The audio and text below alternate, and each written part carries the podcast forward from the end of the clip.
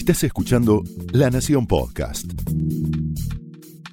A continuación, el análisis político de Carlos Pañi en Odisea Argentina. Muy buenas noches, bienvenidos a Odisea. Muy buenas noches, bienvenidos a Odisea.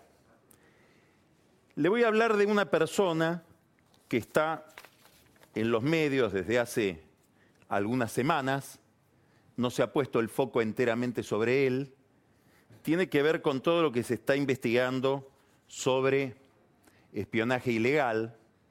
Vamos a referirnos a un caso grave y a medida que usted vea lo que le voy a mostrar, va a advertir que es más grave de lo que se suponía. Estoy hablando de José Luis Vila. ¿Quién es José Luis Vila?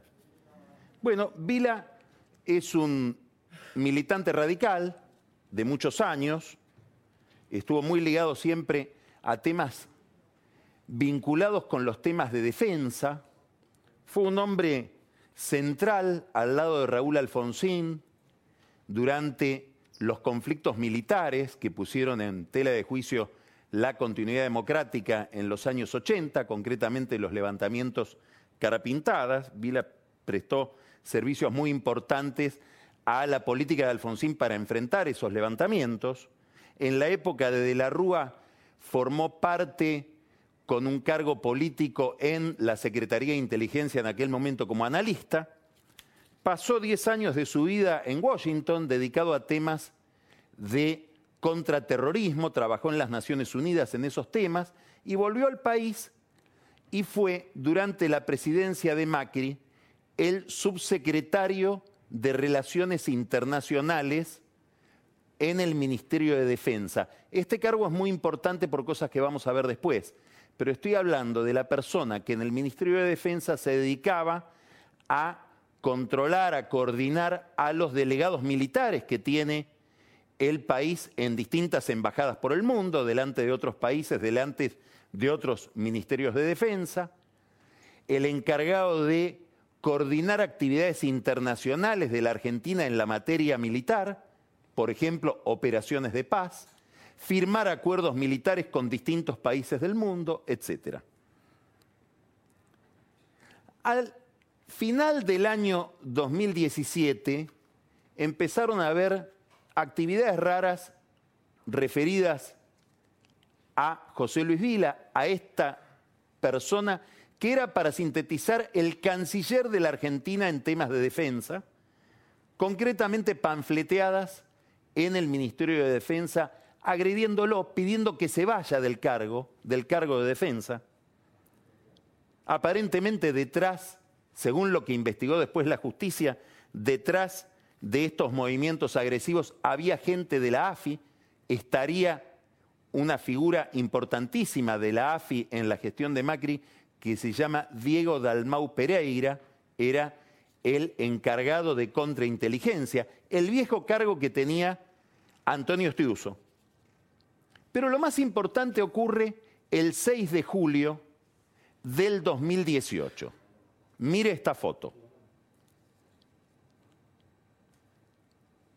Esta foto que usted está viendo detrás de mí es una publicación de Infobae que muestra un explosivo que fue puesto en un departamento que había sido la casa de la familia Vila hasta poco tiempo atrás, en la avenida Callao, entre Arenales y Juncal. También es importante la dirección.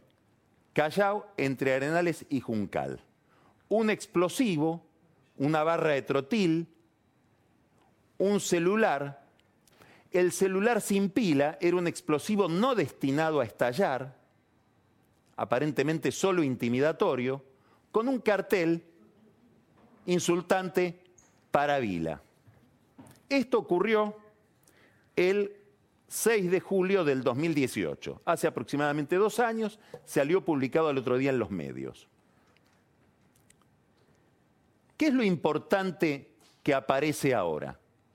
Que la justicia investigando los celulares de la banda o el grupo de agentes orgánicos de la AFI, encuentra en el celular de un abogado contratado oficialmente por la AFI, Facundo Melo, la foto de este artefacto explosivo tres días antes de que fuera colocado en lo que era la casa de la familia Vila. Ahí ve la foto, que como usted ve es distinta de la anterior, no tiene el cartel insultante.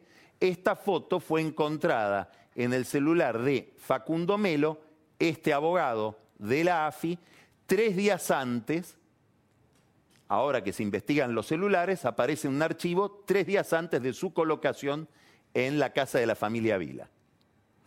Se sigue el rastro de estos celulares, la justicia va al celular de uno de los policías que integraba este grupo llamado Super Mario Bros, el policía Leandro Araque, y se encuentra de nuevo esta foto en el celular de ese policía. También lo importante es con antelación al que el explosivo haya sido puesto. Quiere decir que la gran pregunta es si esta operación intimidatoria con una barra de trotil, que es un, explosivo delicado, de uso militar, de uso en minería, difícil de conseguir, caro, este explosivo que fue colocado en la casa de la familia Vila el 6 de julio fue colocado por alguien que formaba parte de la AFI oficialmente. Esta es una pregunta muy inquietante porque va asociada a otra pregunta. Y es la siguiente. A raíz de la colocación de este explosivo se inició una causa judicial que está en el juzgado federal del juez Ramos. La investiga el juez Ramos y el fiscal Marijuán. Lo que es muy curioso es que la dependencia que tendría que estudiar este tema, que ya no estaba al frente de Dalmau, sino de Alan Ruiz, una persona que está bajo investigación, preso, era el que se subordinaba directamente a Silvia Magdalani en la conducción de la AFI, la Dirección de Contrainteligencia en ningún momento se interesó por investigar qué era ese artefacto explosivo. Puesto en la casa de una persona que estaba en el corazón del Ministerio de Defensa, un colaborador de Oscar Aguad, que era el ministro, y que tenía que ver con los acuerdos que firmaba la Argentina en materia militar con otros países, con operaciones militares de paz, con la conducción de la representación militar de la Argentina en el exterior. Es decir, era importantísimo saber quién había puesto ese artefacto. Sin embargo, a la AFI no le interesó conocer eso. Enorme signo de interrogación político, no judicial. La causa judicial va por otro lado. Daría la impresión de que la AFI no investigaba porque ya sabía quién lo había puesto. Y ahora aparece la foto del explosivo en los celulares de esta banda de espías, de este grupo de espías que, insisto, era un grupo de espías orgánico que, según todas las informaciones que van apareciendo, remitían o reportaban a la conducción oficial de la AFI que la ejercían Silvia Magdalani y Gustavo Arribas. ¿Por qué esto es importante? Hay un detalle que yo les destaqué y ahora voy a volver a él, que esto ocurrió en Callao y Juncal. Esto vuelve más curioso todavía que no se hubiera querido saber qué fue este explosivo, porque ocurrió a cinco cuadras de la casa de Cristina Kirchner, que en la misma época aparentemente estaba siendo, comillas, cuidada por la AFI todo indica que había un control sobre la expresidenta, un seguimiento clandestino sobre la expresidenta, que se ejercía en su domicilio, Juncal, Uruguay, muy cerca de la casa de los Vila, y también en el Instituto Patria. Hoy Silvia Magdalani tuvo que ir a declarar por este tema en la justicia de Lomas de Zamora. Es una causa que se sigue por este tema. Mañana tiene que declarar Gustavo Arribas. La explicación que da la AFI sobre ese seguimiento es que la estaban cuidando a Cristina Kirchner por la posibilidad de un atentado terrorista en el marco de la reunión del G20. Curioso que habiendo un explosivo a cinco cuadras de la casa en un funcionario del área militar del gobierno, del área de defensa, no se haya encendido una alarma de saber que había sido ese explosivo. Pero lo más curioso, y estas son las preguntas que aparecen alrededor de esta operación de seguimiento de la expresidenta, es si la estaban cuidando por un posible atentado terrorista, ¿le avisaron? ¿Alguien le dijo, mire que usted puede ser víctima de un atentado terrorista, que es lo mínimo que se hace cuando un organismo de inteligencia o de seguridad está cuidando a alguien? La segunda pregunta, además de ponerle autos de la AFI en la puerta, ¿hubo algún refuerzo de la seguridad de Cristina Kirchner o no? Preguntas que tiene que contestar la conducción de la AFI anterior, de Arribas y de Magdalani, en esta causa que se está siguiendo en los tribunales de Lomas de Zamora. Con una curiosidad, una de las razones por la que el juez Federico Villena fue desplazado del caso de estos espías, de esta red de espionaje de la AFI del gobierno anterior, era que él le daría aparentemente cobertura legal a estas operaciones clandestinas que se ejercían sobre la expresidenta, actual vicepresidenta. Esto, ¿por qué es importante? Bueno, porque la Argentina tiene una pésima tradición en el manejo de los servicios de inteligencia. No se explica la impunidad en el caso AMIA, no se explica la muerte de Nisman si uno no se asoma a ese submundo del espionaje, desgraciadamente desmadrado, con falta de control democrático, con falta de control político. Y es importante por otra razón que resulta muy dolorosa, muy molesta, comprensiblemente, para los militantes de Cambiemos, que es que plantea una contradicción. Allí donde Cambiemos levanta una bandera. Es obvio que no hay una novedad en esto. El kirchnerismo, sobre todo en la época de eh, Néstor Kirchner, cuando el rey de la inteligencia argentina era Estiuso, llevaba adelante operaciones clandestinas de distinto tipo sobre la justicia, etcétera, muchísimo más graves que las que podemos registrar en general en la época de Macri. No hay ninguna novedad en eso. Yo recuerdo, y, pido disculpas por la autorreferencialidad, que en el año 2009, ahora que se habla de periodismo, espionaje, etcétera, Néstor Kirchner leyó en una conferencia de prensa de la campaña del contra de Narváez un mail que nos habíamos intercambiado entre de Narváez y yo. Un mail absolutamente inocente en su contenido que había sido publicado por una periodista de página 12, cuyo nombre no voy a dar por lástima. Es decir, si vamos a buscar los antecedentes de todo lo que ha pasado en la época de Macri, que ahora se está investigando, los hay peores en la época del kirchnerismo. Lo que sí diferencia uno de otros es que en el caso de Cambiemos uno tenía la expectativa de que esto cambiara justamente porque llegaron al poder para cambiarlo. Cambiemos. Entonces genera una contradicción mayor, como puede ser la contradicción que genera en las organizaciones de derechos humanos que simpatizan con el actual gobierno la muerte a mansalva de un chico en La Matanza, que lo vamos a hablar después con eh, Pancho Olivera.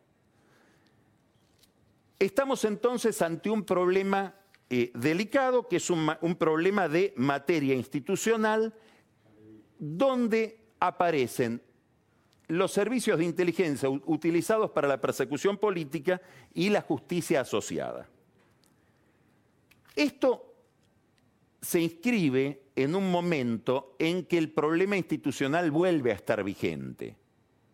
Y vuelve a estar vigente también en el campo oficialista por distintos motivos, por distintos motivos, probablemente aleatorios, seguramente aleatorios, reaparece el problema de la calidad institucional, el problema de la transparencia administrativa y el problema de la corrupción.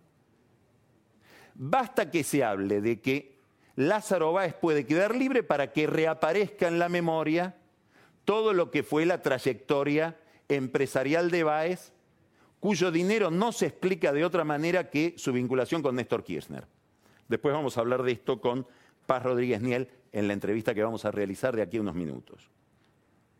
Aparece asesinado por razones misteriosas un secretario de Cristina Kirchner, Fabián Gutiérrez, en el sur, y a raíz de ese asesinato, claro, se repone toda la historia de enriquecimiento fabuloso de Fabián Gutiérrez, que fue sobreseído, dicho sea de paso, por el juez Bonadío, sin que eh, hubiera una apelación en el año 2011. El que tenía que apelar era el fiscal Marijuán. Bonadío después en la causa de los cuadernos se reencuentra con Fabián Gutiérrez y decide ahí investigarlo. Fabián Gutiérrez había declarado en contra de Cristina Kirchner en esa causa. En el mismo contexto, otro episodio, un proyecto del gobierno planteando la, necesidad muy razonable, muy defendible, de una moratoria fiscal y una especie de traje a medida para Cristóbal López y Fabián de Sousa, otros dos empresarios que hicieron muchísimo dinero durante la época del kirchnerismo, para que pudieran zafar de su situación muy complicada fiscalmente, penalizada, sobre todo por un artículo que es el que permite ingresar en la moratoria a las empresas quebradas. No se entiende muy bien cuál sería la finalidad de ese artículo porque reanimar una empresa quebrada es imposible, como para que siga produciendo. Entonces, son temas distintos.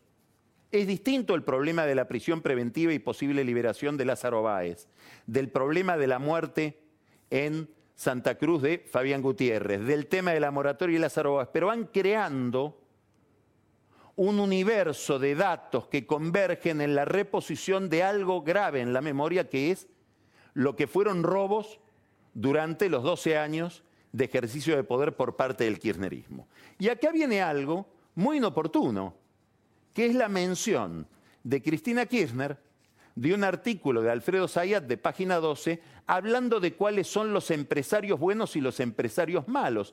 Era el peor momento para decirlo en un momento que uno tiene memoria de quién es Báez, de quién es Cristóbal López, es decir, de lo que ha sido el empresariado que prosperó a la sombra del poder kirchnerista. No es un empresariado ejemplar. Y bastaría recorrer de nuevo la causa de los cuadernos para que se vean cuáles son las relaciones entre kirchnerismo y vida empresarial, que no son las más edificantes. Todo esto en el marco de una discusión sobre la organización de la economía que se vuelve cada vez, y se va a volver cada vez más intensa, por la dimensión de la crisis económica, por la caída en el nivel de actividad, por la caída en el nivel de producción, por la caída en el empleo, por el aumento de la pobreza. Entonces, como pasa habitualmente, cuando una sociedad está muy estresada por una crisis, cuando aparecen tensiones muy importantes por un colapso económico, como es el colapso no al que estamos yendo, en el que ya estamos, con la probabilidad de que en la Argentina haya 50% de pobreza, es decir, que de dos argentinos uno sea pobre, con una caída en un solo mes, que fue abril, del nivel de actividad equivalente a la que ocurrió en toda la recesión del 98 al 2002, frente a este panorama aparecen discusiones, aparece como una especie de momento de verdad respecto de los problemas que tenemos de organización económica y respecto de los problemas que tenemos para concebir la vida material, para concebir el problema económico. El primer dato alrededor de esto es la discusión sobre la moratoria. Entonces vemos que el gobierno, en una propuesta de moratoria que es muy razonable, que va a ser discutida y seguramente aprobada por el Congreso, aparece contrabandeando artículos que benefician a empresarios como Cristóbal López y de Sousa, muy ligados a Cristina Kirchner y muy ligados a Alberto Fernández. De hecho, un diputado de la coalición cívica, Juan Manuel López, acaba de pedir que el presidente emita un listado de quienes fueron sus clientes en el ejercicio profesional para ver si no hay incompatibilidades en la relación con empresarios que hoy están operando y que se, verían beneficiados por la, por la actividad del gobierno. Desata una discusión, el problema de la moratoria, el radicalismo señala que no deben ser, había una exclusión de las empresas de juego, había una exclusión de las empresas de combustibles, que se quedaban con aquello que percibían de los contribuyentes y debían entregar a la FIP. Es el caso de López y de Sousa. El radicalismo, sobre todo en la figura de Mario Negri, dice esto no lo queremos aprobar. Y tampoco el artículo que permite que entre en la moratoria empresas quebradas, que sería este el artículo que beneficia especialmente a López y de Sousa. Consenso federal, que es el sector peronista no kirchnerista que se identificó en las elecciones con la candidatura de Roberto Labaña, también va en la misma línea un proyecto de Jorge Sargini que dice, preferimos no hablar de que se excluyan o no excluyan determinadas actividades, sí seguro deben quedar excluidas las empresas quebradas, que es ahí donde se tiende un manto de protección sobre la situación de oil combustibles del grupo Indalo, que es el grupo de López y de Sousa. Y Sargini dice también, y habría que excluir, sí, las apuestas online que han explotado, digamos, se están enriqueciendo muchísimo. Por lo tanto, no tendrían que verse beneficiadas con una moratoria. Se plantea otro problema acá, que señala también Sargini en su proyecto o en las objeciones que formula frente al proyecto oficial, que es, ¿y al que paga? ¿No habría que premiarlo? Es más, ¿no habría que estimular al que hoy no puede pagar? Porque la moratoria va de junio para atrás. Y ahora que mucha gente no puede pagar, muchas empresas no pueden hacer frente al pago de impuestos, ¿no habría que estimularlas a que lo hagan? ¿No habría que premiar de alguna manera al que cumplió? Y al que está tentado de no cumplir, esperando que haya, lógicamente, otra moratoria más adelante, porque la crisis está lejos de haber terminado es otra pregunta que va a estar en debate alrededor de este proyecto oficial. Segundo problema que tiene que ver con la, discusión de la organización económica. Doble indemnización por despidos, prohibición de los despidos hasta fin de año en medio de esta crisis. ¿Qué es lo que sucede en las empresas? Bueno, el empleado que ve que la empresa lo quiere despedir y no puede, dice finalmente esta empresa se va, a, presentar en convocatoria. La empresa no va a existir más y yo voy a ir a buscar un resarcimiento, una indemnización de alguna manera a los tribunales, en un juicio eterno. Y si cobro una parte se la va a llevar el abogado laboralista, de la empresa y el mío. Por lo tanto, ¿qué me conviene? Aceptar la oferta que me hacen los dueños de la empresa. Presento la renuncia y me llevo algo de plata. Y esta es la reforma laboral de hecho que está pasando en el mundo de la economía, sobre todo en las empresas chicas. Es decir, la idea utópica de que no va a haber desempleo, porque por una ley, digamos, se acabó el desempleo de acá hasta fin de año, no funciona. El Estado y los funcionarios tranquilizan su conciencia y su ideología con esa cláusula, pero a la gente va resolviendo su vida como puede, en negociaciones individuales no reguladas por el Estado. Otra contradicción de la forma en que pensamos la vida económica en medio de la crisis y de las soluciones que vamos encontrando, más o menos fallidas, para resolver un problema de enorme complejidad como es la enorme recesión en la que estamos entrando o en la que ya estamos. Tercera discusión interesantísima. El ministro Arroyo, el ministro de Acción Social, está pensando en establecer una prestación universal que sustituya a este ingreso familiar extraordinario que reciben los que no tienen ningún otro tipo de compensación por parte del Estado y están en una situación de pobreza grave. Desde el lado de los movimientos sociales le dicen sí, sí, les podés dar ese beneficio, pero que muestren que trabajan de alguna manera. Es un planteo que uno no espera que venga de la izquierda de los movimientos sociales, pero ¿sabe por qué viene de ahí?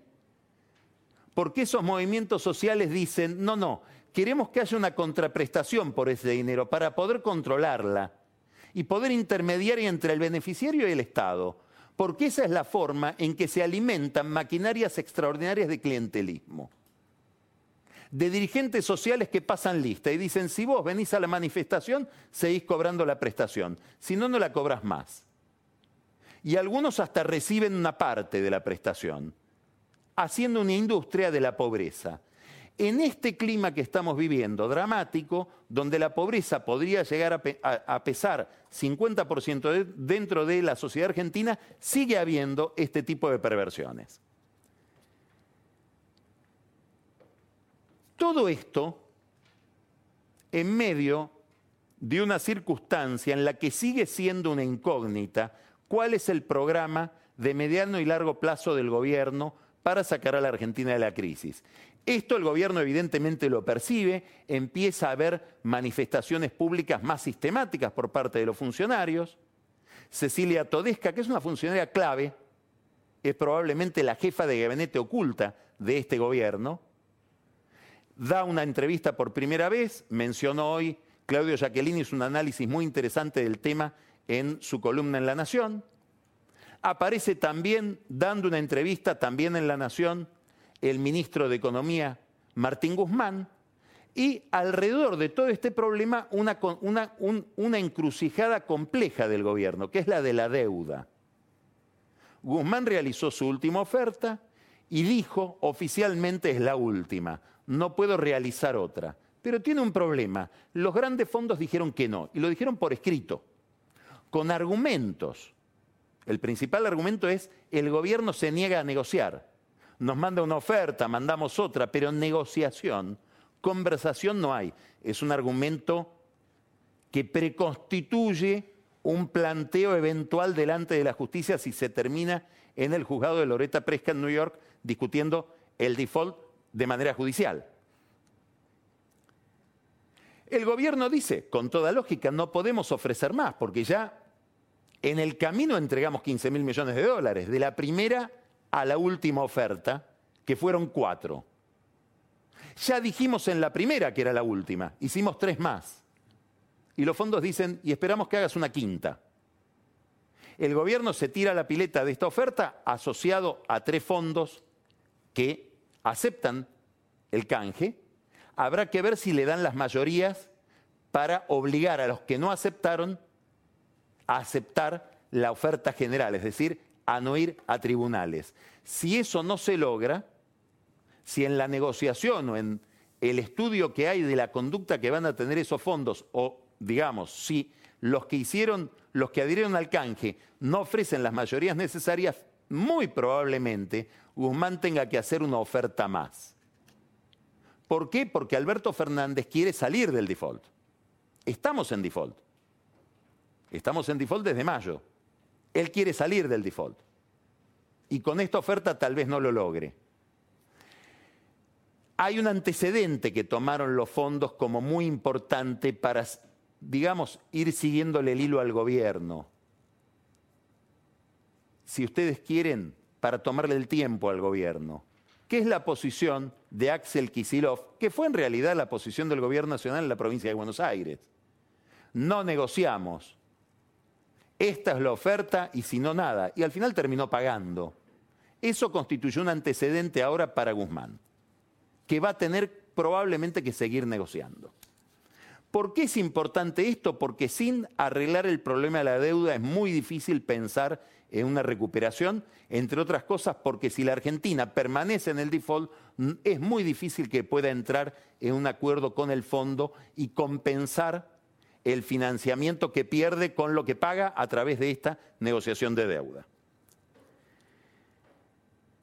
Todo esto genera, por supuesto, la inminencia de las elecciones del año que viene, la idea de que la crisis va a ser más larga de lo que se suponía, una caída aterradora del producto, genera ansiedad por parte de los actores económicos, pero sobre todo genera ansiedad por parte de los socios del gobierno. Y ahí es donde se abre un debate dentro del oficialismo, donde interviene Cristina Kirchner diciendo lo que yo quiero es esta orientación, que es una orientación más estadocéntrica, menos vinculada a la empresa privada. Y Fernández, que no logra establecer un discurso claro respecto de esto. De hecho, hoy dijo algo que ya está muy en discusión.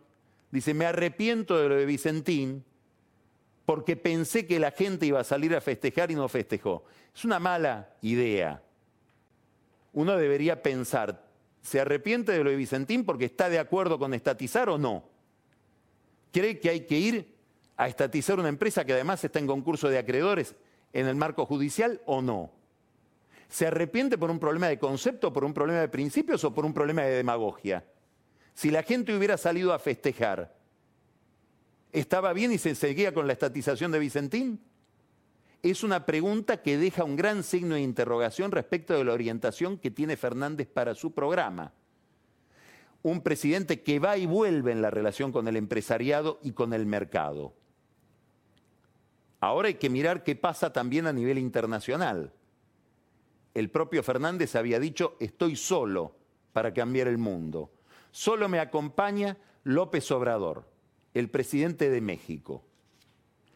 En una política que lo que intenta, entre otras cosas, le explicó Alberto Fernández a Lula, es impedir que Estados Unidos, no Trump, Estados Unidos siga destruyendo la política económica latinoamericana. Bueno, Andrés Manuel López Obrador acaba de entrevistarse con Trump y han llamado la atención los elogios de López Obrador a esa relación entre México y Estados Unidos. No cabía duda de que iba a ser así, porque es muy difícil que un presidente mexicano se pueda pelear con el presidente de Estados Unidos, aún un nacionalista como López Obrador. La pregunta es, ¿Fernández se quedó solo o ahora son tres para cambiar el mundo? Incorporaron a Trump. Es una pregunta irónica, pero esconde algo. ¿Es verdad que López Obrador habló con Trump de la Argentina? ¿Es verdad que López Obrador habló con Trump sobre la deuda? En ese caso serían tres. Esto lo tendremos que saber en los próximos días y habrá que ver, siempre son ideas resbaladizas, si la política, la Casa Blanca, el Estado puede hacer algo en materia de deuda con el sector privado, que en, en, definitiva son contratos que los americanos discuten en tribunales, no en la sede del poder.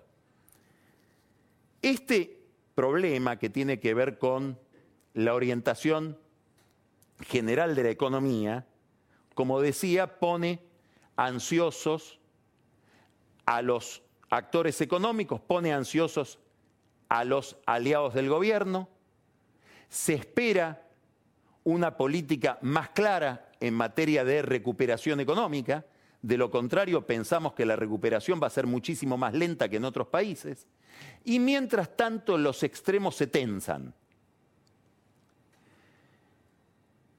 La discusión sobre la justicia, la discusión sobre la corrupción, la discusión sobre el espionaje tiene que ver con esta tensión.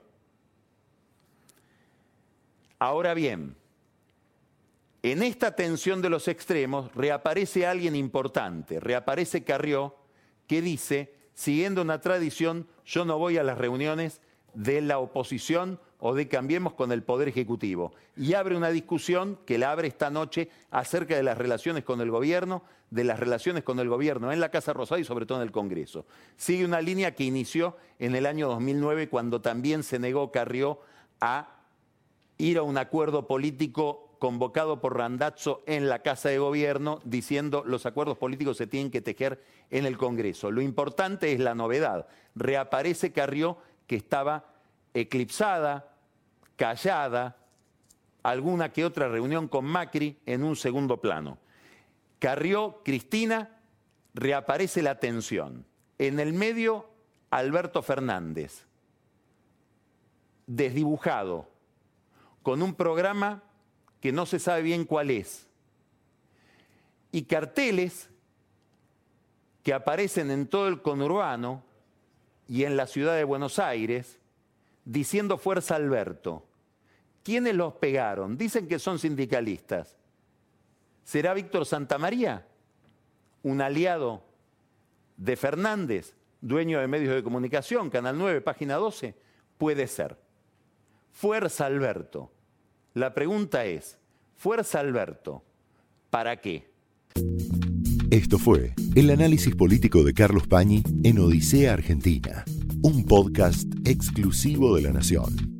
Escucha todos los programas de La Nación Podcast en www.lanacion.com.ar. Suscríbete para no perderte ningún episodio. Estamos en Spotify, Apple Podcast, Google Podcast y en tu reproductor de podcast favorito.